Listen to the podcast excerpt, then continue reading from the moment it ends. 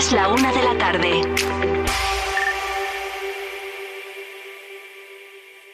Vive Castilla y León en Vive Radio.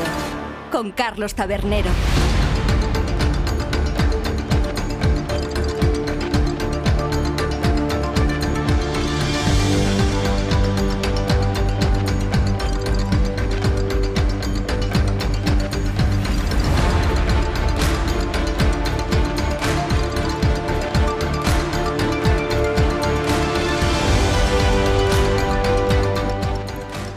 ¿Qué tal? Muy buenas tardes. Bienvenidos, bienvenidas a Vive Castilla y León. A partir de hoy ampliamos una hora este programa regional para acompañarles desde la 1 hasta las 3 de la tarde y a la vez informarles de todos los asuntos de interés que tienen lugar a lo largo y ancho de nuestra comunidad con sus protagonistas, las gentes de Castilla y León. Nos pueden escuchar a través de la FM en los distintos diales provinciales, en nuestra página web www.viveradio.es, en las plataformas de streaming y podcast y en las redes sociales de Vive Radio. Todo ello con el sonido perfecto del que nos provee cada mañana nuestro técnico Ángel de Jesús. Es lunes 20 de noviembre y hoy la noticia, como todos ustedes ya saben, está en Moncloa. Durante la mañana se han ido dando a conocer los nombres de los ministros que configurarán el nuevo gobierno de Pedro Sánchez. Y entre ellos hay no uno, sino dos procedentes de la política castellana y leonesa.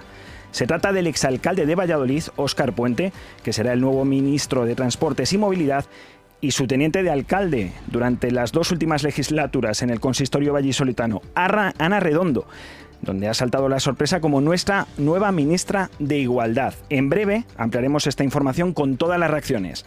En esta primera hora de programa también abordaremos la celebración en nuestra tierra de la Semana de la Diabetes, una condición que afecta a día de hoy a uno de cada diez ciudadanos de la comunidad. Nos iremos también hasta Burgos, donde el Centro Tecnológico ITCL ha desarrollado un videojuego para tratar de erradicar uno de los problemas que más crecen y preocupan desde luego en la comunidad educativa, como es el acoso escolar.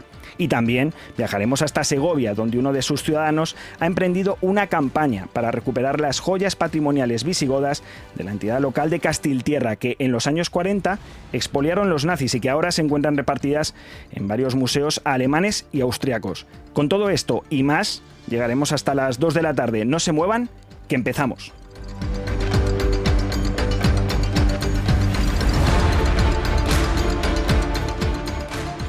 Castilla y León en Vive Radio, donde vive la información.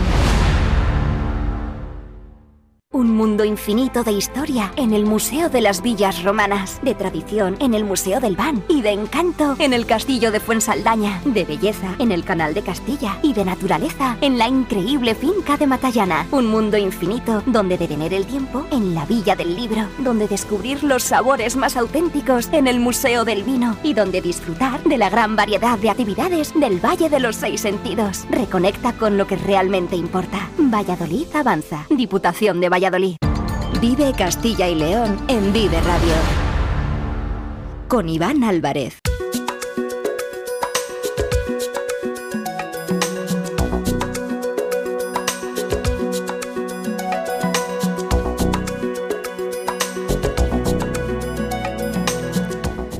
Efectivamente, como decía, esta promoción propia con Iván Álvarez porque lo tengo aquí a mi lado. ¿Qué tal, Iván? Muy buenas. ¿Qué tal, Carlos? Muy buenas tardes. Vamos a hablar de esa noticia del día de hoy para Castilla y León que, como decíamos, está en Madrid, en concreto en el Palacio de la Moncloa, donde Pedro Sánchez ha definido hoy las caras de su nuevo gobierno para una legislatura que en principio nace con esa vocación de durar cuatro años pero que recordamos está condicionada a los pactos del PSOE no solo con Sumar, con esa ensalada de siglas que supone el otro socio que forma parte del Ejecutivo, sino también con los partidos nacionalistas vascos y principalmente con los catalanes, con Junts per Catalunya y con Esquerra Republicana. En todo caso, hoy se han conocido esos nombres que forman un gobierno que vuelve a tener 22 ministerios, aunque algunos con cambio de nombre, y en el que, a falta de un castellano y leonés, pues hay dos, y ambos de Valladolid. El exalcalde de la ciudad, Óscar Puente, respondiendo a ese perfil más político que ya se aventuraba que iba a tener este nuevo gobierno, ante una legislatura donde el enfrentamiento directo con la oposición pues parece que va a ser la tónica, es el nuevo ministro de Transportes y Movilidad. Y por su parte, su compañera de fatigas en el Ayuntamiento de Valladolid, Ana Redondo, recupera para el PSOE la cartera de igualdad, con la idea, suponemos, de disminuir la carga polémica que le daba su antecesora, Irene Montero. Aunque hemos intentado, Iván, hablar con los protagonistas del día, pues no se pronunciarán hasta que el propio Sánchez haga oficiales los nombramientos. Sí, así será. De hecho, lo han confirmado que se pronunciarán en principio mañana, tanto Oscar Puente como Ana Redondo, pero tenemos otras reacciones. La primera y la principal, la del propio presidente del gobierno. Esto decía hace nada, hace apenas unos minutos, Pedro Sánchez sobre el nombramiento de los nuevos ministros. Tener un marcado acento feminista, con cuatro vicepresidentas y con más ministras que ministros Será también un gobierno continuista en el área económica y también en los ministerios llamados de Estado. Va a priorizar las políticas sociales y más concretamente la vivienda y las políticas dedicadas a los jóvenes. Va a introducir nuevas prioridades en coherencia con el programa de gobierno, con la creación de nuevos ministerios como el Ministerio de Vivienda y Agenda Urbana, el Ministerio de Transformación Digital, el Ministerio de Juventud e Infancia y va a priorizar el diálogo y la negociación en una legislatura que va a ser clave para la cohesión social y territorial de España. Y además eh, de la preparación y la competencia de todas y todos los miembros de este Gobierno, quiero destacar algo importante y es la solidez de las carreras políticas y profesionales de quienes lo conforman. Perfiles, eh, a mi juicio, idóneos para abordar los retos que España tiene por delante en cada ámbito. Se trata igualmente de trayectorias forjadas, en muchos casos, y quiero ponerlo de relieve, en la política local, en la política autonómica, lo que aporta un enfoque integrador de los distintos niveles de la Administración y también de la diversidad territorial de nuestro país. Son las palabras del presidente del gobierno Pedro Sánchez, pero la reacción más madrugadora fue la del consejero de Economía y Hacienda y portavoz de la Junta, Carlos Fernández Carriedo, que antes de participar en una jornada sobre cómo descarbonizar la economía ganando competitividad, organizada por la COE, valoraba así el nombramiento de Óscar Puente como nuevo ministro de Transportes y Movilidad. De momento lo que sí se firmó es incrementar las inversiones en una comunidad autónoma es verdad que en este último año sufrimos especialmente la reducción de inversiones del Estado. Solo en dos comunidades autónomas se redujeron las inversiones del Estado y una de ellas fue Castilla y León. Y tenemos muchas infraestructuras pendientes y ojalá estas infraestructuras se puedan abordar y se puedan llevar a cabo en todas y cada una de las provincias que lo demandan, que lo demandan con justicia porque se llevan mucho retraso en las mismas. No obstante, el portavoz del gobierno autonómico consideraba que, a pesar de todos estos retos, la influencia de Puente, como la del resto de ministros, va a ser muy limitada porque las decisiones de este Ejecutivo, decía, se van a tomar directamente en Waterloo. Escuchamos a Fernández Carriedo. Más allá de los nombres, quizá lo más llamativo en esta ocasión es que las principales decisiones en este momento en España no se van a tomar dentro del Consejo de Ministros, si no se van a tomar en Waterloo o se van a tomar en Suiza a través de unos verificadores que van a ver en qué medida se van cumpliendo los compromisos que se han asumido para la gobernabilidad. Y por tanto, quizá no sea tan importante en este momento qué decisiones se toman por el Consejo de Ministros, sino qué decisiones se toman allí en Waterloo o se toman en Suiza con esos verificadores. Carriedo, que es la voz del Ejecutivo Autonómico, como es siempre, pero hoy con más motivo, debido a la cancelación de la agenda del presidente de la Junta, Alfonso Fernández Mañueco, que tiene COVID, según ha anunciado en su cuenta oficial de la red social X, antes conocida como Twitter. Su rival político aquí en Castilla y León, el secretario general socialista Luis Tudanca, enviaba por su parte un audio nada más terminar la comparecencia del presidente del gobierno, Pedro Sánchez, para destacar la presencia de miembros de Castilla y León en el nuevo gobierno de España. Esto decía el líder de los socialistas en la comunidad. Es un gobierno muy bueno para España. Es un gobierno que continúa con la política económica y de empleo que nos ha permitido superar dos importantes crisis económicas. Es un gobierno feminista y es un gobierno con un marcado acento de Castilla y León. Margarita Robles en defensa, Oscar Ponte Movilidad y Transportes, Ana Redondo en igualdad, son tres magníficas noticias para nuestra tierra. La conocen, la respetan, la quieren, nos han ayudado mucho en el pasado y nos van a servir de gran ayuda en el futuro ante los retos que tiene Castilla y León. Muy satisfechos desde el Partido Socialista de Castilla y León. Y otro que ha hablado Iván, que además no pierde la oportunidad cada vez que se puede, es el procurador ex de Ciudadanos, Francisco Igea. Sí, y como siempre aprovechaba para dar algún palito al gobierno y a uno de sus rivales más encarnizados durante varios años en las redes sociales, Óscar Puente, con el que intercambiaba mensajes bastante tensos cuando uno, Igea, era vicepresidente de la Junta y el otro, Puente, era el alcalde de Valladolid. Esto decía Francisco Igea no sabía que nos había tocado la pedrea. Eh, bueno, sobre la valoración de la presencia eh, de Óscar Puente en el gobierno, una presencia anunciada, eso le da un carácter eh, francamente más político y desgraciadamente mucho más de confrontación, como hemos visto en sus intervenciones a lo largo de su estancia en el ayuntamiento y en el primer debate en el que ha participado en el Congreso de los Diputados. No sé si es exactamente eh, el tipo de política eh, que precisamos en estos momentos. No sé si es necesario más enfrentamiento, más polarización. Eh, me parece un gravísimo error si se va a mantener esta actitud del discurso de investidura de levantar un muro, polarizar, hacer más frentismo del que ya hay, que yo creo que es suficiente. Y también, Iván, hemos salido a la calle Sí, hemos salido en Valladolid para preguntar a los vecinos y vecinas de la capital vallisoletana por estos dos nombramientos, el de quien fuera alcalde de Valladolid durante ocho años, entre 2015 y 2023, Óscar Puente, y también de la que fuera ministra, bueno, ministra en este caso, concejala de Cultura en Valladolid, Ana Redondo. Esto opinan los vallisoletanos y las vallisoletanas sobre los nombramientos como ministros de Puente y de Redondo.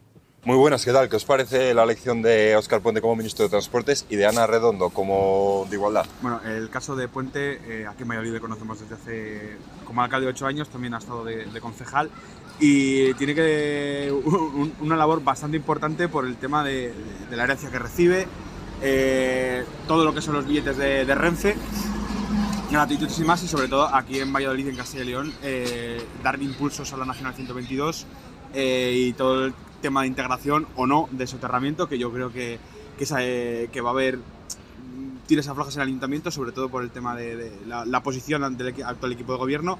Y sobre Ana Redondo, bueno, eh, es un perfil también de la cuerda de, Puente, la mujer fuerte del ayuntamiento de, Puente.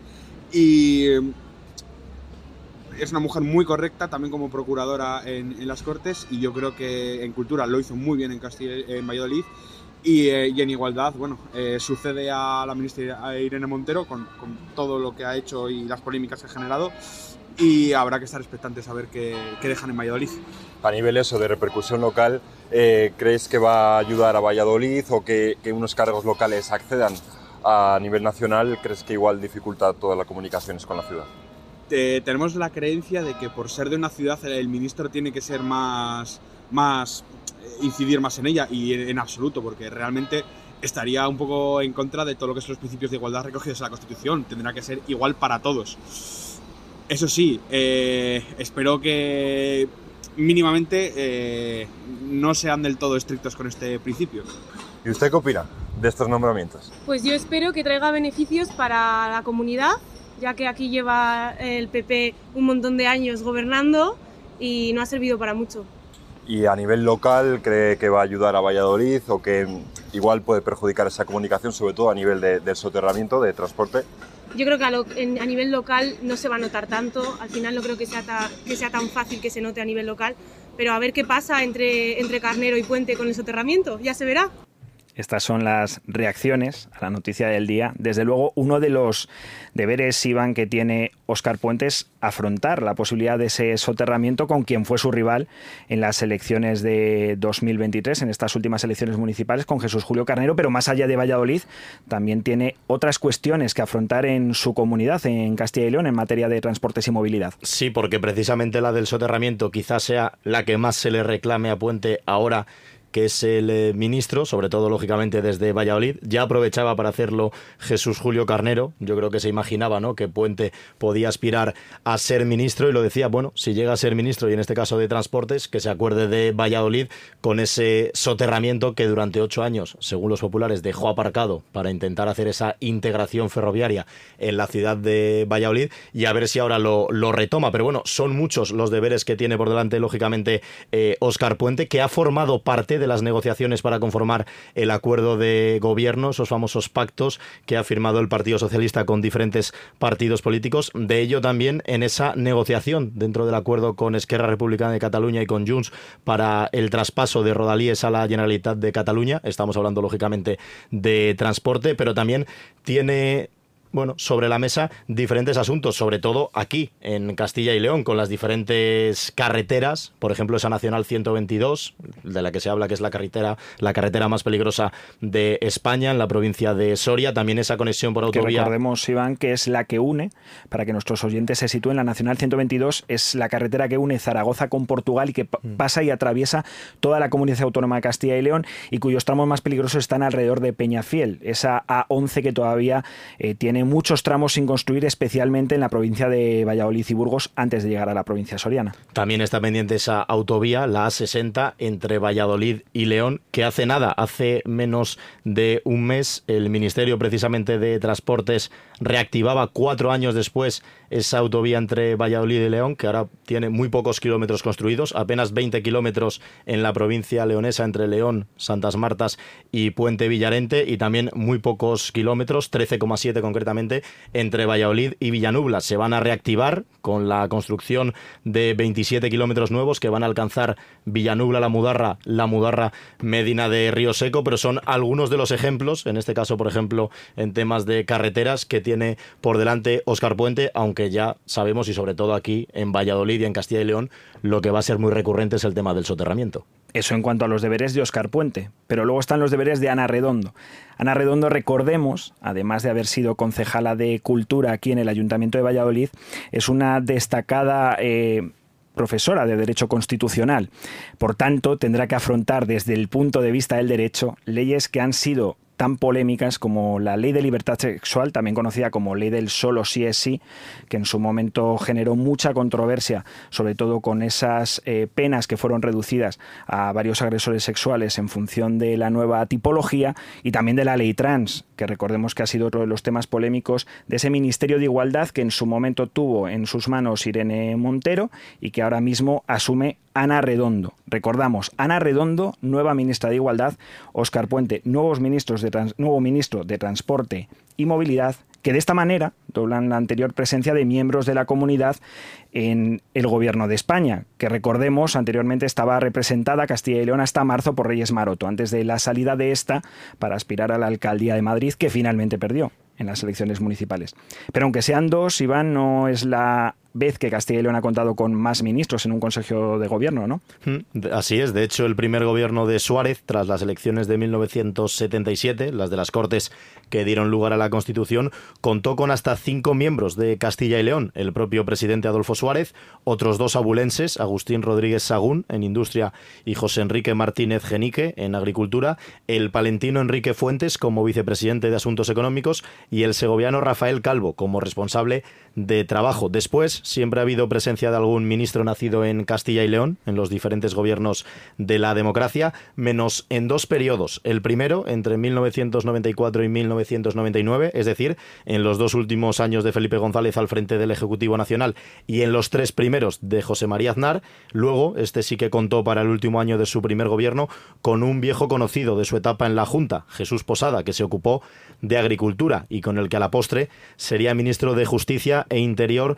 en la segunda etapa, la de la mayoría absoluta de Aznar, Ángela Cebes, que en su primer año en un gobierno se ocupó de administraciones públicas. Hubo otro periodo en el que el gobierno no contó con ministros de Castilla y León, aunque sí con un presidente. Los dos últimos años del leonés, José Luis Rodríguez Zapatero, al frente del gobierno entre 2009 y 2011, no hubo entonces ministros de la comunidad. Una circunstancia que la victoria de Rajoy en 2011 cortó con la presencia de la vallisoletana Soraya Sáenz de Santa María como vicepresidenta a la que se unió asumió en el año 2014 Isabel García Tejerina como ministra de Agricultura. De ahí pasamos a Reyes Maroto con los dos primeros gobiernos de Sánchez y ahora, en este tercer ejecutivo, Carlos, con la presencia de Óscar Puente y de Ana Redondo. Como ven también aquí, en la sintonía de Vive Radio Castilla y León, pueden tener clases de historia gratuitas, hmm. de historia política, sobre la presencia de ministros de Castilla y León en los diferentes gobiernos de España que ha habido desde la Constitución de 1978 y Valladolid, que copa la presencia, de hecho, de Castilla y León en estos últimos gobiernos, tanto de Rajoy como de Sánchez. ¿Cómo se completa el resto de este último ejecutivo de Pedro Sánchez? Pues el nuevo gobierno, Carlos, va a seguir teniendo 22 ministerios, cinco de los cuales han recaído en Sumar, el mismo porcentaje que tenía Podemos en la anterior legislatura. 12 de esas 22 carteras van a estar ocupadas por mujeres. Si te parece, vamos a repasar la composición de este nuevo Consejo de Ministros, lógicamente con Pedro Sánchez como presidente del gobierno, Nadia Calviño, vicepresidenta primera y ministra de Asuntos económicos. Yolanda Díaz, la líder de Sumar, es la vicepresidenta segunda y ministra de Trabajo. Teresa Rivera, vicepresidenta tercera y ministra de Transición Ecológica. Y María Jesús Montero, vicepresidenta cuarta y ministra de Hacienda y Función Pública. Como pueden escuchar ustedes, cuatro vicepresidentas y las cuatro son mujeres. Además, Félix Bolaños es el ministro de Justicia y de Presidencia. José Manuel Álvarez, ministro de Asuntos Exteriores, Unión Europea y Cooperación una leonesa, Margarita Robles, ministra de Defensa, Fernando Grande Marlasca, ministro del Interior, Ana Redondo, la vallisoletana, ministra de Igualdad, Óscar Puente, ministro de Transportes y Movilidad, Pilar Alegría es la nueva ministra de Educación, Deportes y portavoz del Gobierno. Isabel Rodríguez, ministra de Vivienda y Agenda Urbana. Jordi Ereu, ministro de Industria. Luis Planas, el ministro de Agricultura, Pesca y Alimentación. Ángel Víctor Torres, ministro de Política Territorial y Memoria Democrática. Por parte de Sumar, el ministro de Cultura, Ernest Urtasun. También en Sanidad, Mónica García. Ministro de Derechos Sociales, Consumo y Agenda 2030, Pablo Bustinduy, ministra de Ciencia, Innovación y Universidades, Diana Morán, José Luis Escribá, es el ministro de Transformación Digital, Elma Saiz, la ministra de Seguridad Social y Políticas Migratorias, y completa Carlos, la cartera de ministros, Sira Rego, como ministra de Juventud e Infancia. Pues este es el resumen, gracias Iván, a la noticia del día. Ya hay ministros del nuevo gobierno de Pedro Sánchez, son 22 y dos de ellos provienen de la política de Castilla y León. Óscar Puente, el exalcalde de Valladolid, que es el nuevo ministro de Transportes y Movilidad, y Ana Redondo, que se convierte en la nueva ministra de Igualdad. Seguimos con otros temas del día de Castilla y León. Descubre Riaza, el tesoro escondido en la provincia de Segovia, un municipio rodeado de la belleza de la Sierra de Ayllón. Sumérgete en su patrimonio cultural con ermitas centenarias y una impresionante iglesia renacentista. Disfruta de su rica gastronomía y de la Ruta del Color, un recorrido excepcional por pequeños pueblos con encanto. ¿Y qué decir del Alledo de la Pedrosa y de la Pinilla? Ven a Riaza, tu aventura te espera. Vive Castilla y León en Vive Radio con Carlos Tabernero.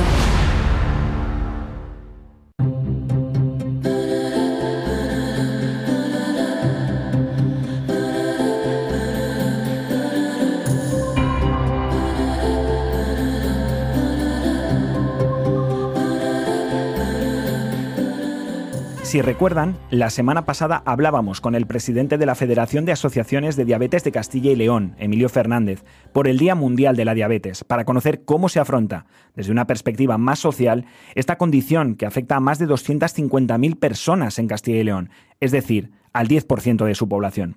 Pues bien, hoy retomamos la cuestión, pero para abordarla desde la perspectiva sanitaria y científica, sin olvidar desde luego la variable social, porque desde este lunes se celebra en nuestra tierra la Semana de la Diabetes. Lo primero es recordar que hay que diferenciar entre los tipos de diabetes. La más general es la tipo 2, que afecta principalmente a personas mayores y que sufre el 90% de ellas. En estos casos, el problema no es que el cuerpo no genere insulina, que es el elemento que controla y reduce la presencia de la glucosa en la sangre.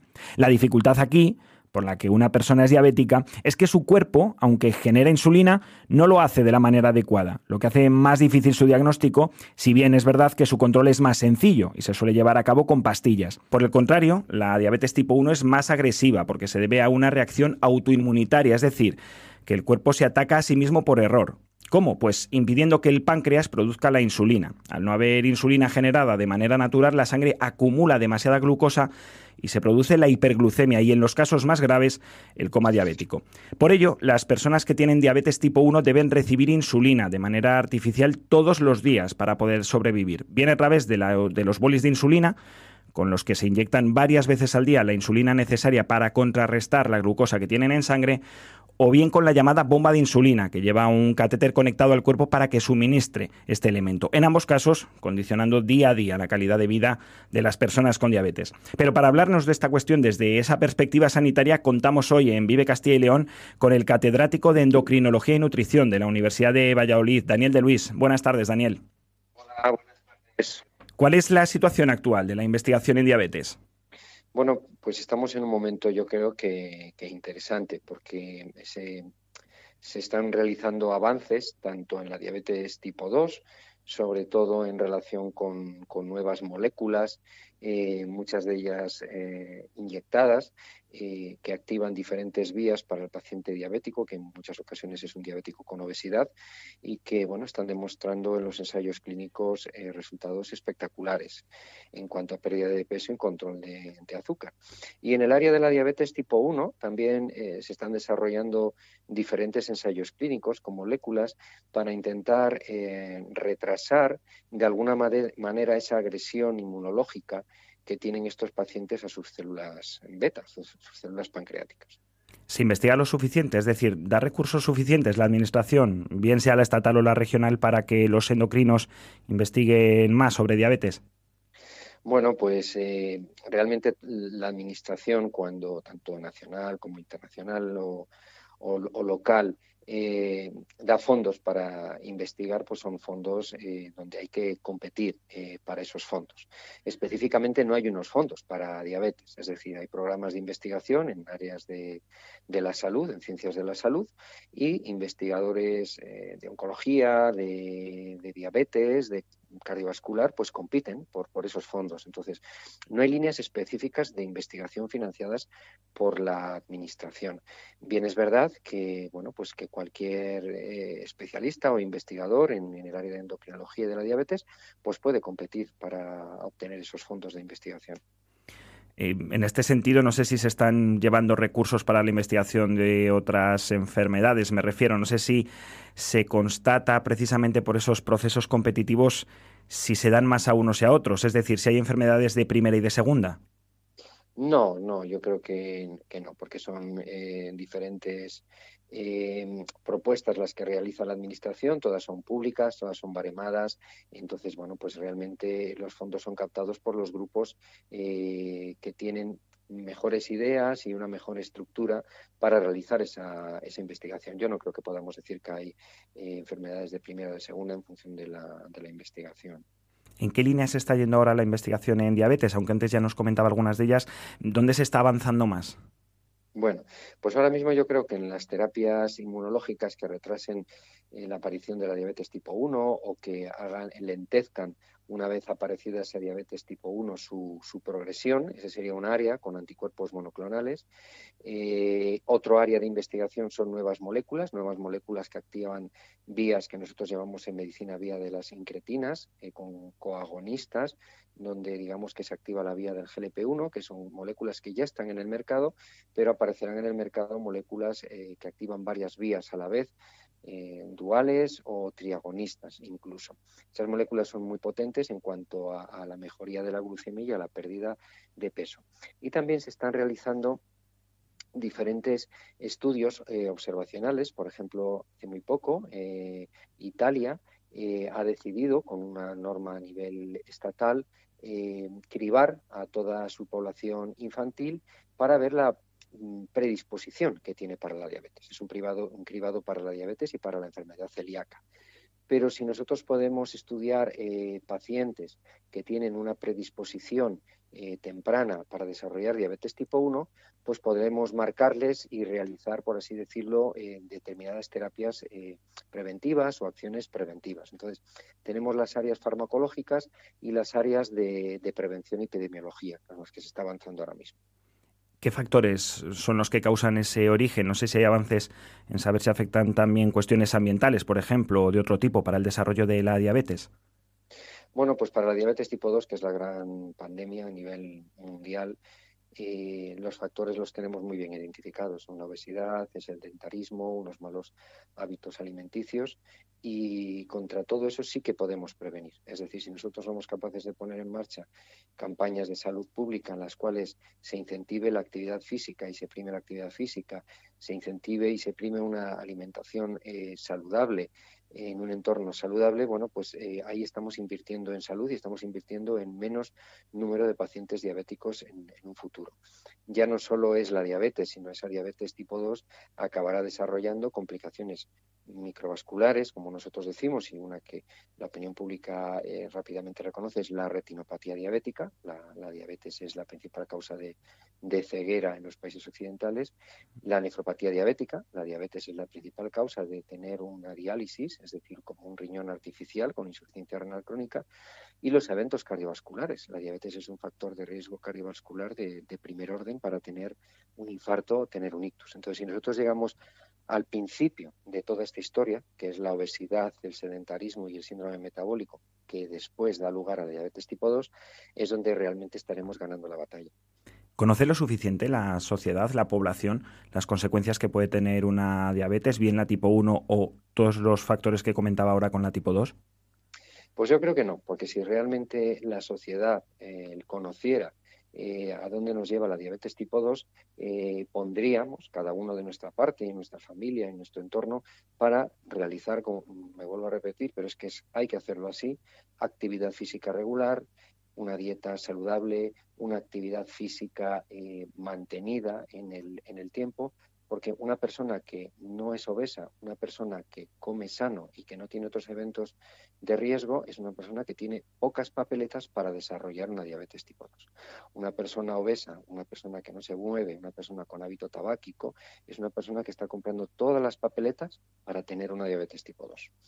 Y está concienciada la sociedad de lo que supone, no solo para sí mismo, sino de lo que supone las complicaciones que lleva la diabetes para la persona que la sufre día a día. Pues yo creo que no, yo creo que no ni, ni, para esa persona ni para la propia sociedad. Cuando hablamos que la diabetes tipo 2 eh, está en el ranking de causa de, ceguera en los países occidentales, está en el ranking como número uno de tener un programa de hemodiálisis por parte de un paciente con insuficiencia renal, también está en el ranking número uno de sufrir una amputación de una extremidad por isquemia, eh, realmente mm, no estamos percibiendo todo, todo eso, porque si no, no llegaríamos a ese, a ese ranking. Entonces, no solo es un problema a nivel individual que puede producir todas esas patologías en cada uno de los pacientes si al final la diabetes aparece y, no tiene un buen control, sino también a nivel de coste sociosanitario, porque el, el paciente que tiene un programa de diálisis, el paciente que recibe una cirugía vascular o el paciente que tiene un evento cardiovascular y, y recibe, por ejemplo, varios STEN, es un paciente que al final tiene él una patología, pero también está generando un coste eh, sociosanitario. Y probablemente sea mucho más económico realizar campañas de, de, prevención para no llegar a esa obesidad y esa diabetes tipo 2. Bueno, pues con ese mensaje y con esta detallada explicación nos quedamos y le agradecemos la presencia en Vive Radio Castilla y León al catedrático de Endocrinología y Nutrición de la Universidad de Valladolid, a Daniel de Luis. Muchas gracias. Muchas gracias por invitarme y más que una semana teníamos que estar todo el año peleando frente a la diabetes y la obesidad. Desde luego, nos quedamos con ese mensaje de la necesidad de tener más conciencia social con respecto a la diabetes. Y vamos de un doctor a otro, en este caso al especialista del Hospital Clínico Universitario de Valladolid, Gonzalo Díaz Soto, que fue reconocido en el último Congreso de la Sociedad Castellano y Leonesa de Diabetes, Endocrinología y Nutrición, celebrado hace apenas un mes en Ávila, por su trabajo Relación del grado de calidad de vida y estrés relacionado con la diabetes. Buenas tardes, doctor Díaz Soto. Hola, buenas tardes, ¿qué tal? ¿En qué, ¿En qué consiste exactamente su investigación?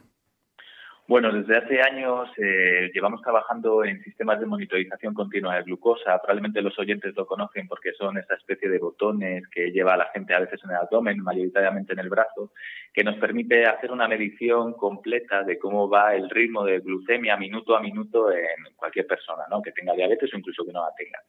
Entonces, eh, claro, e intentar analizar todos esos datos, ¿no? toda esa información, es muy complicada hacerlo de una manera sencilla y exige tiempo, de tal manera que están apareciendo índices de riesgo que nos indican cómo de bien o mal está controlado un determinado paciente.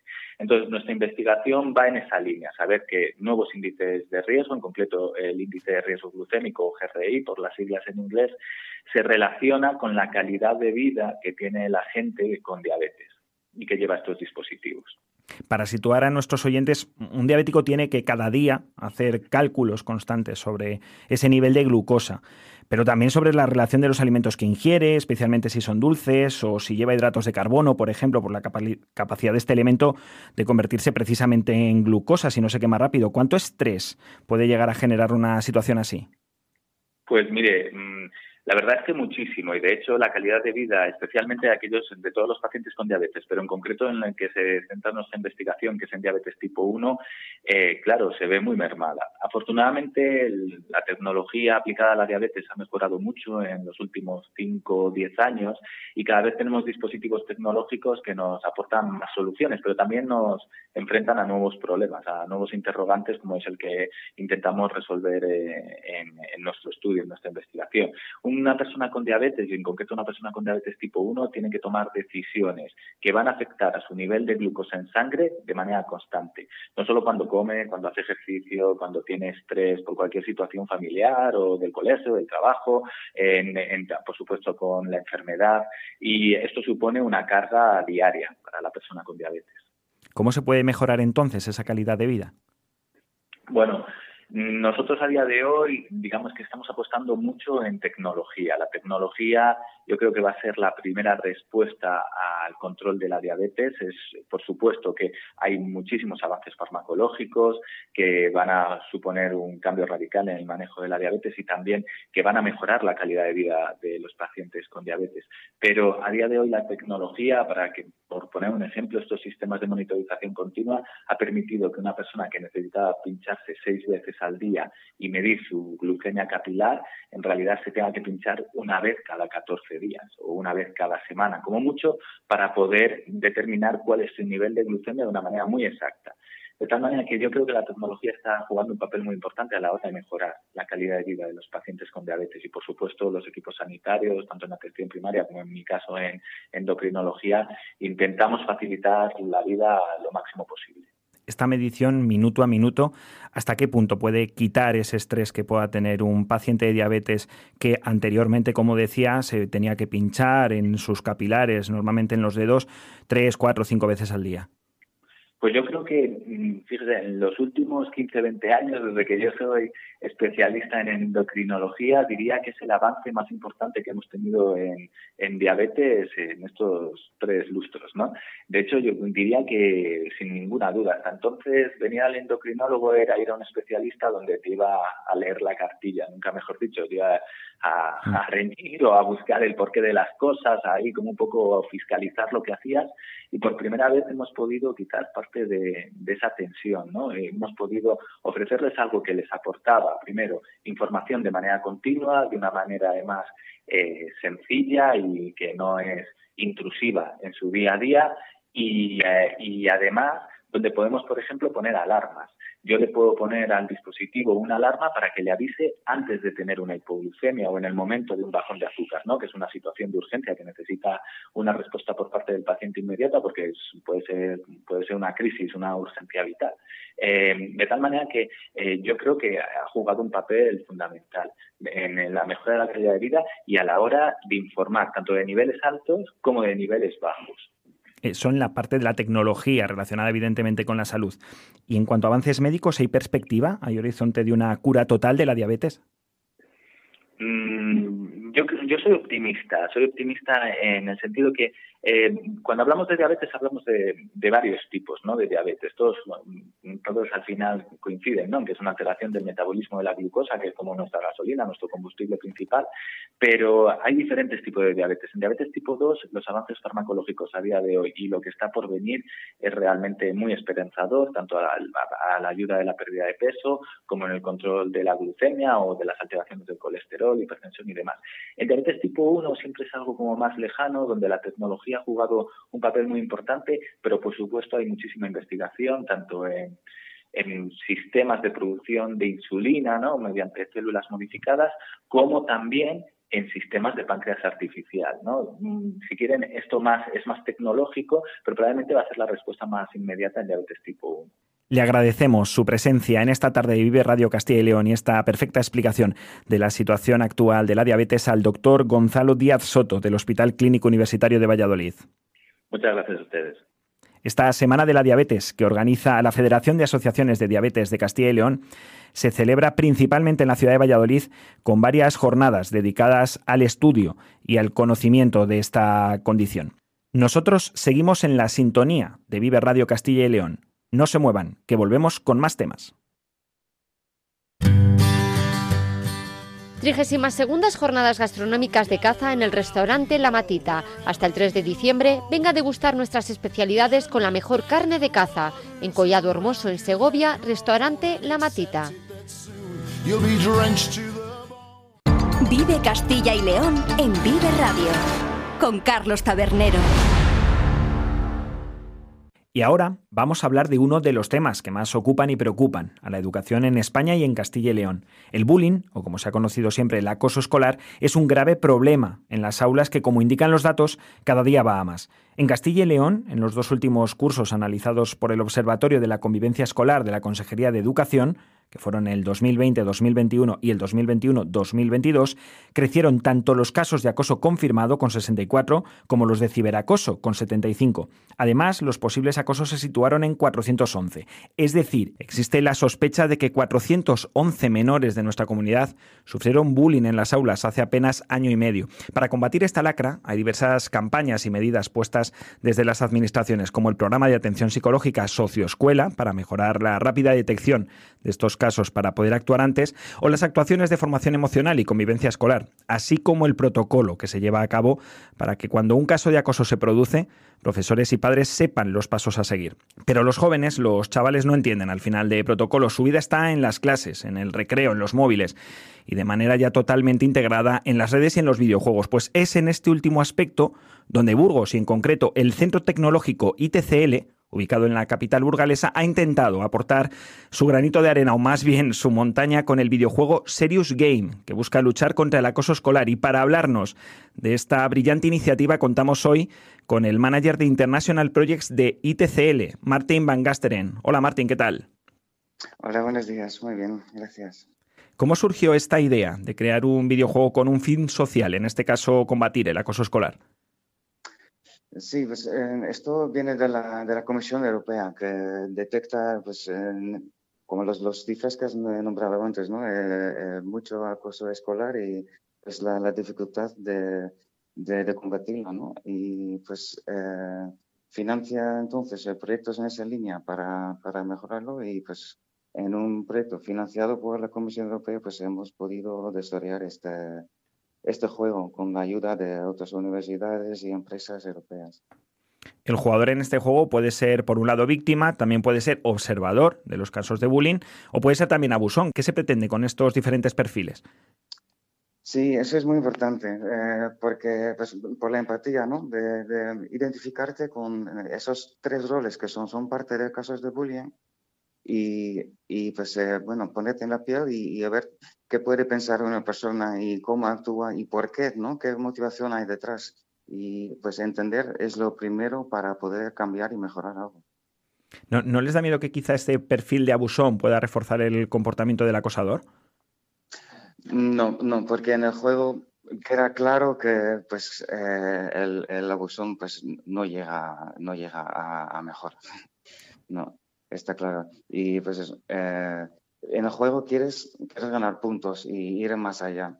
Y hmm. ganas puntos si te comportas bien, eh, tanto como abusón y también la, víctima y el observador. Si el observador lo ve pero no hace nada o, o se junta con el abusón, pues pierdes puntos. Y pues bueno, ahí el juego ayuda entonces pues buscar la, la línea correcta de qué hacer, ¿no? Y cuanto más puntos tienes, pues mejor, mejores acciones puedes hacer eh, además.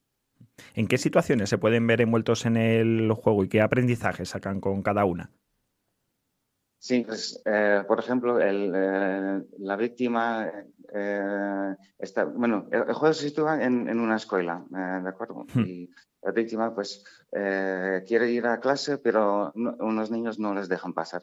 Y, pues, bueno, y tienes ahí opciones de, pues, bueno, me bajo la cabeza o intento pasar sin decir nada o, ¿sabes? diferentes opciones. Tienes que elegir la mejor opción. Y lo he dicho, cuanto más puntos de confianza vas ganando, pues mejores reacciones puedes dar también. Y ves ahí pues que vas creciendo y eso da confianza, autoconfianza y así eh, puedes, eh, puedes mejorar. Y eso, pues luego en la vida real, pues eh, ayuda a los niños a identificar estas situaciones y pues bueno, se pueden acordar de cómo hacer y, y seguir. Lo que ayuda, digamos, es a que los niños sepan seleccionar en un videojuego en el que siempre pueden volver atrás situaciones que luego les ayuden en su día a día en la escuela, ¿verdad? Exactamente, sí, sí, esa es la idea.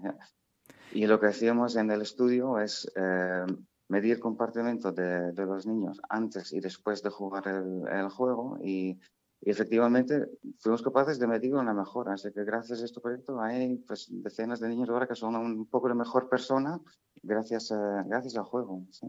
Así que ha habido investigación previa para desarrollarlo con chavales, con niños que han podido participar en, en, esta, en este desarrollo del juego. Efectivamente, sí, sí. Eh, el piloto fue en 10 escuelas diferentes, cinco en España y cinco en, en países de, de, de, habla inglesa, en Irlanda, Reino Unido y en Malta. Pues ahí efectivamente pues, realizamos este, este estudio de antes y después.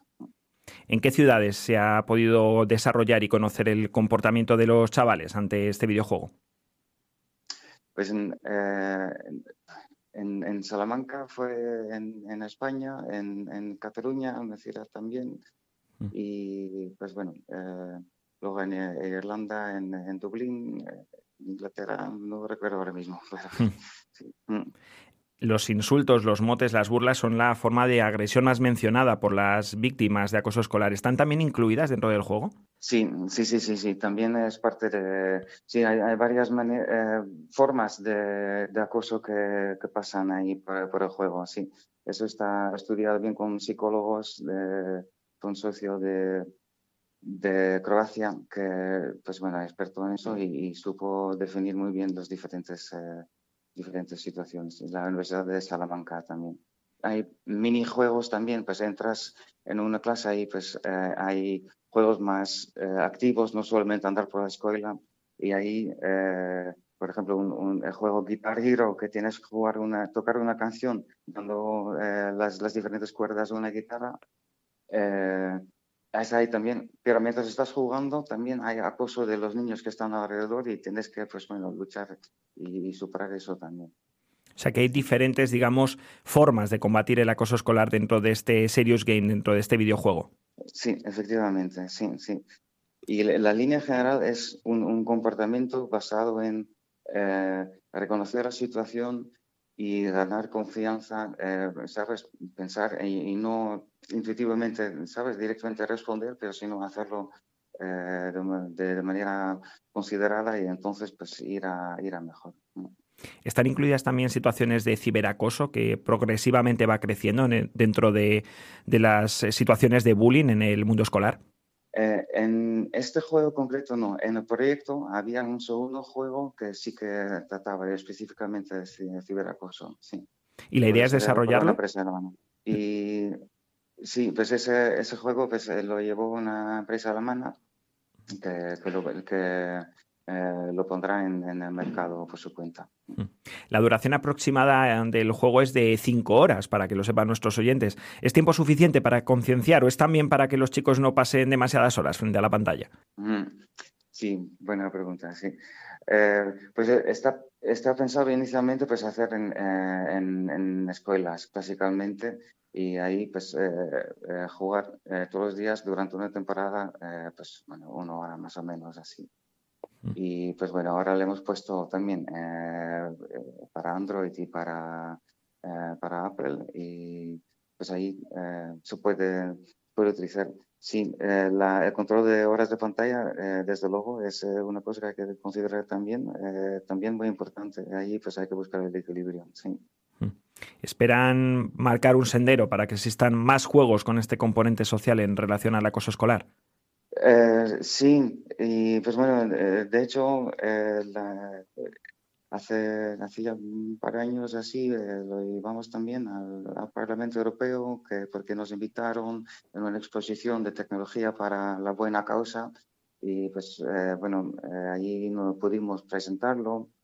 Y pues había muy buena respuesta y, ves más iniciativas también en la misma línea. Y, pues bueno, eh, pues colaboración y apoyarnos entre nosotros. Es una manera también de quitar ese mal nombre que en determinados espectros de la sociedad existe sobre los videojuegos y su influencia en los niños. También los videojuegos pueden tener una dinámica positiva para los chavales. Desde luego, sí, sí. Y no todos los juegos son de, guerra y de matar, ¿no? Hmm. Eh, sí, eh, pues es reconocer que tiene una atracción a, pues a, niños y adolescentes y, utilizar esto eh, a su propio favor, ¿no? sí. Pues agradecemos a Martin Van Gasteren, al manager de International Projects del ITCL de Burgos, que nos haya atendido hoy en Vive Radio Castilla y León. Muchas gracias, Martín. Muchas gracias. Un saludo. En Vive Radio escuchamos lo que pasa a nuestro alrededor y te lo contamos. Para informarte, para entretenerte, para emocionarte. Con las voces más locales y los protagonistas más cercanos. Vive tu ciudad, tu provincia. Vive su cultura, su música, su, actualidad, su deporte, sus gentes. Vive lo tuyo. Vive tu radio. Vive Radio. Vive Castilla y León en Vive Radio con Carlos Tabernero. Y desde Burgos nos vamos a Segovia, o mejor dicho, hasta Madrid, pero para hablar de la provincia segoviana. En la capital se encuentra un joven segoviano, Arturo Francisco Barbero, que ha emprendido una campaña para recuperar una serie de vestigios visigodos que se encontraban en la pedanía de Castiltierra, perteneciente a la localidad de Fresno de Cantespino, y que los nazis, sí, oyen bien, los nazis expoliaron en los años 40, que a día de hoy se encuentran en los museos de Alemania y Austria.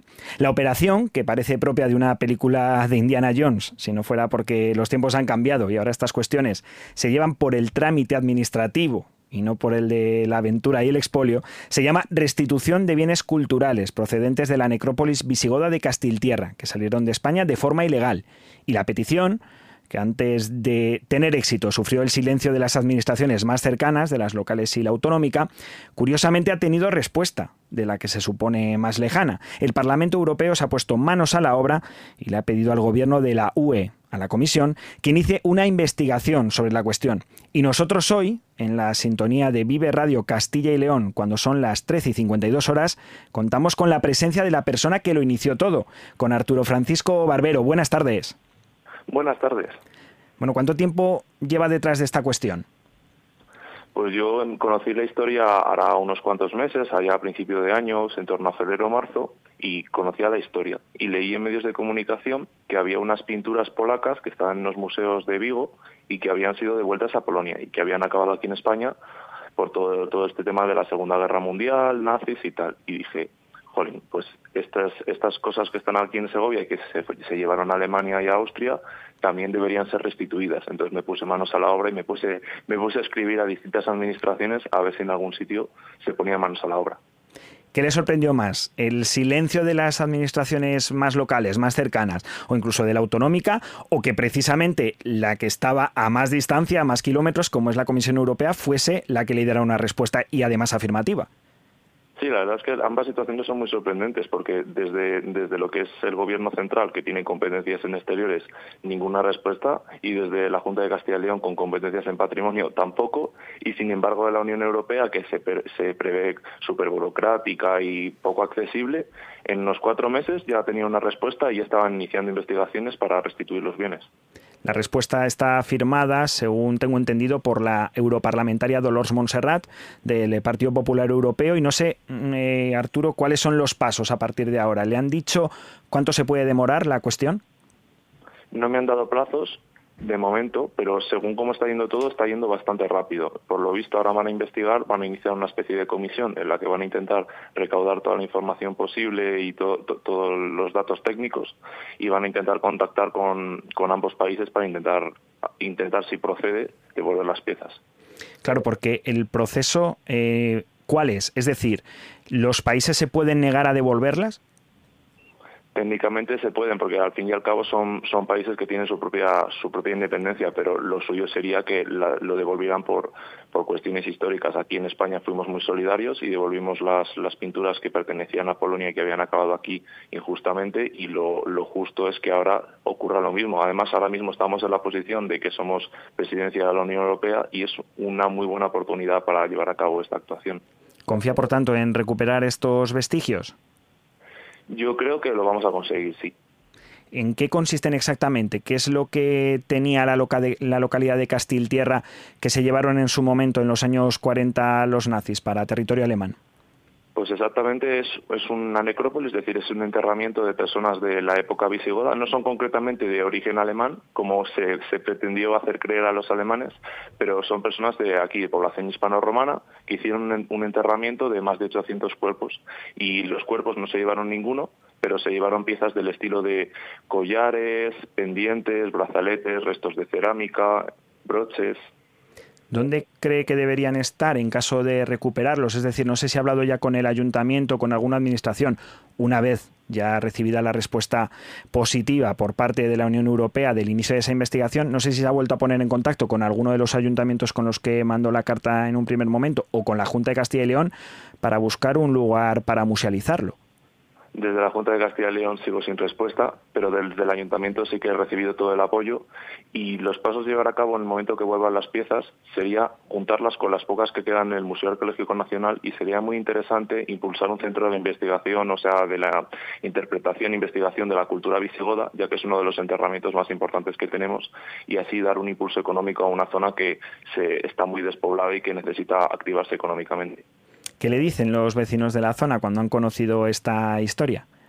En general, tanto el ayuntamiento local como la gente está encantada porque es, es, un, es un tema que estaba pendiente, es una injusticia que estaba por resolver y que se esté empezando a dar pasos para restituir lo que pertenecía a este pueblo de Segovia es muy importante para todos.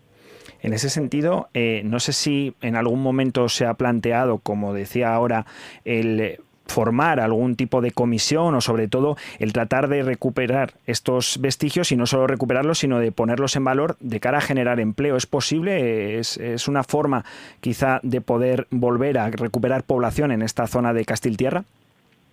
Sí, sería muy interesante y no debería haber ningún problema porque, como comento, existen algunas piezas todavía de menor valor en el Museo Arqueológico Nacional que no debería de oponerse a, a, esta, a, esta, a esta creación del centro y desde luego desde el ayuntamiento estarían encantados de poder crear este centro y supondría todo, todo un punto de importancia para esta zona que además tampoco se encuentra realmente lejos de, zonas más comunicadas como puede ser la carretera nacional 110 o la autovía 1 y podría impulsarse mucho la zona si, si se atrajera turismo hasta, hasta estas necrópolis.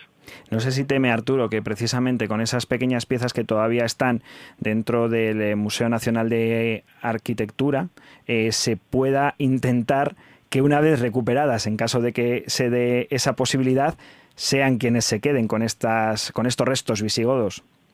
Seguramente el Museo Arqueológico lo, intente, pero si al fin y al cabo lo suyo sería que volvieran a, volvieran a Segovia, porque en el Museo Arqueológico Nacional hay muchísimas piezas, al final no se ponen en valor todas porque es imposible poner vitrinas para todas, y si se ponen en el centro, en el lugar de origen, que puede ser aquí en Segovia, sería en primer lugar, un importante motor económico, en segundo lugar, una restitución patrimonial de, una actuación injusta que se hizo en el pasado y además sería muy positivo para la población que ve restituida su memoria.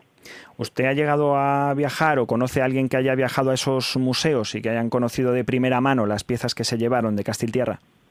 No conozco a nadie. Yo la investigación que he hecho ha sido a través de las propias páginas web de los museos de Nuremberg y de Viena, donde he recopilado información y sí que he publicado en Internet algunas fotografías de, las, de las que están expuestas en las vitrinas.